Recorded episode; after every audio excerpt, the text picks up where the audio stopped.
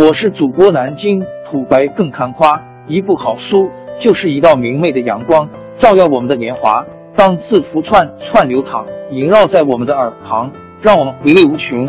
天津上元书院又和你们见面了，欢迎您的收听。朋友们、听友们，大家好！天津上元书院，南京土白更看花，主播最新专辑《野史听见》正式上线，希望能获得您的关注。野史是民间化和凡俗化的。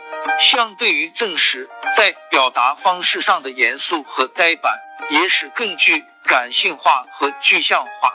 野史关注的往往不是历史事件起因、过程及结果，而是这历史中生存的人与发生的故事。全书约计八百八十八回，付费的有声书来了，你愿意为此花钱花时间吗？专辑也是听见。进度更新按听众的打赏而定。喜马拉雅 UID 七三二六四零二二，微信 sh 八五七三零一四四九，请多多关注，多多打赏，谢谢大家。下面正式开讲专辑《也是听见》。真实的秋香年长唐伯虎二十多岁家 A A 导读：秋香美貌聪慧，琴棋书。画样样精通，因此在声色场中艳冠一时。秋香确实被人点过，但肯定不是唐伯虎，因为据孟先生考证，秋香比唐伯虎大二十岁。提起唐伯虎，人们眼前都会浮现出民间传说和影视作品中演绎的形象，才华横溢，风流倜傥，浪漫非凡。特别是他三笑点秋香的故事。更是家喻户晓，成为市井美谈。历史上的唐伯虎真是这样一个风流才子吗？他果真因为美丽的秋香回眸一笑就卖身为童，点了秋香吗？这实在是一个饶有趣味的话题。跌宕人生，后面内容更精彩。点击图片进入下一页。唐伯虎一千四百七十至一千五百二十三，生于明宪宗成化。六年庚寅年寅月寅日寅时，故名唐寅。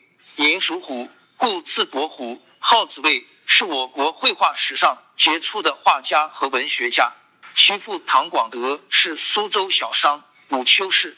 唐伯虎自幼天资聪颖，过目成诵，熟读四书五经，博览史记、昭明文选等典籍。闲暇时也学画山水画鸟，曾与文子明一起。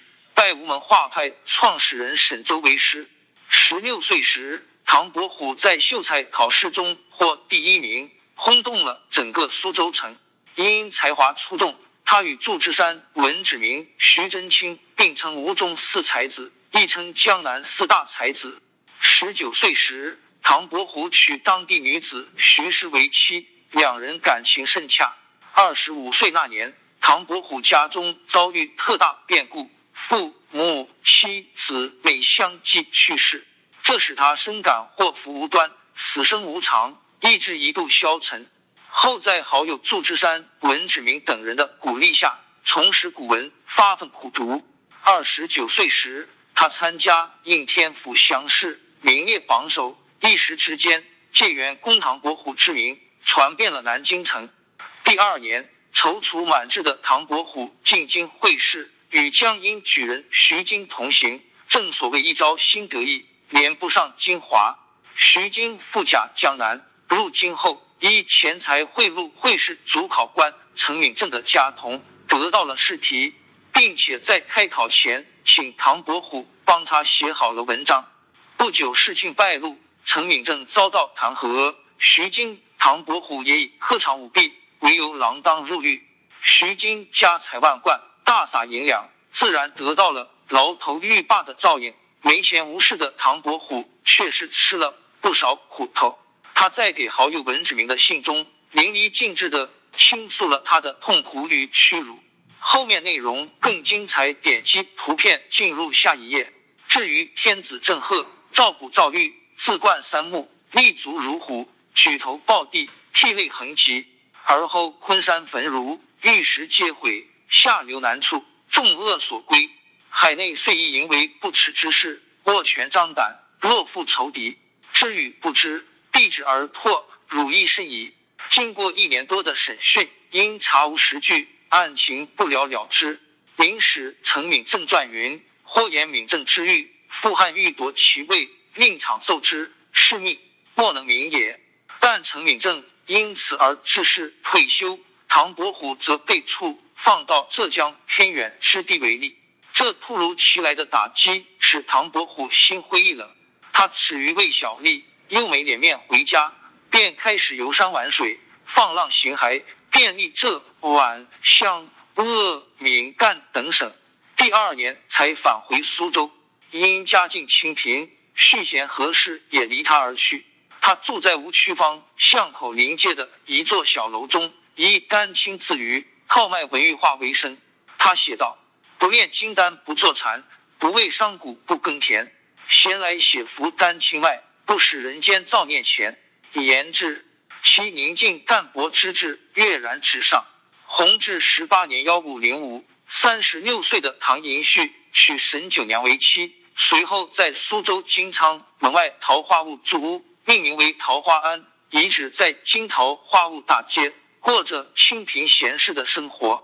桃花坞里桃花庵，桃花庵里桃花仙。桃花仙人种桃树，又摘桃花换酒钱，酒醒只在花前坐，酒醉还来花下眠。后面内容更精彩，点击图片进入下一页。半醒半醉日复日，花落花开年复年。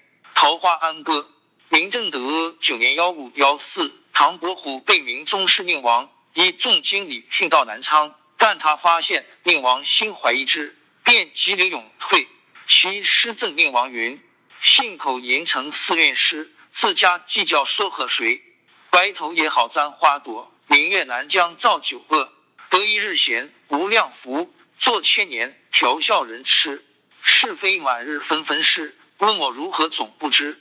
他佯装疯癫，脱身回归故里。后来宁王起兵反叛朝廷，被平定，唐伯虎因而逃脱了杀身之祸。从此他思想渐趋消沉，转而信佛，认为人生正如佛经所示，如梦如幻如泡。如影如露亦如电，遂自号六如居士。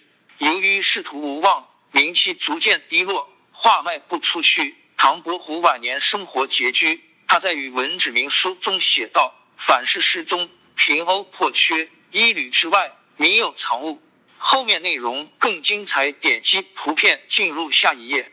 嘉靖二年（幺五二三），唐伯虎平病交加，在桃花庵溘然长逝。年仅五十四岁，临终前，他取卷一幅，留下了耐人寻味的伯虎绝笔：“生在阳间有散场，死归地府也何妨？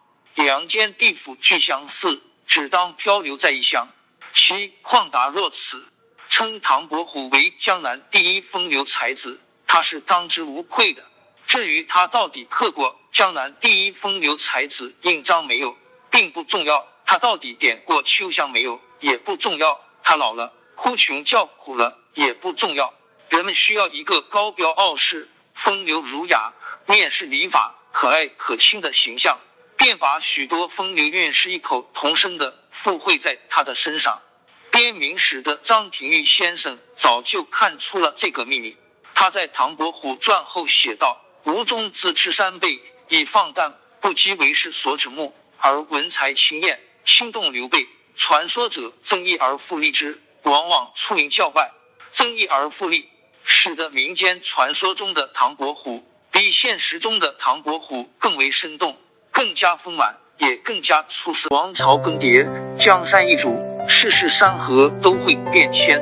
其实我们无需不辞辛劳去追寻什么永远，活在当下，做每一件自己想做的事，去每一座和自己有缘的城市。看每一道动人心肠的风景，珍惜每一个擦肩的路人。纵算经历颠沛，尝尽苦楚，也无怨悔。感谢您的收听，朋友们，让我们下期再见。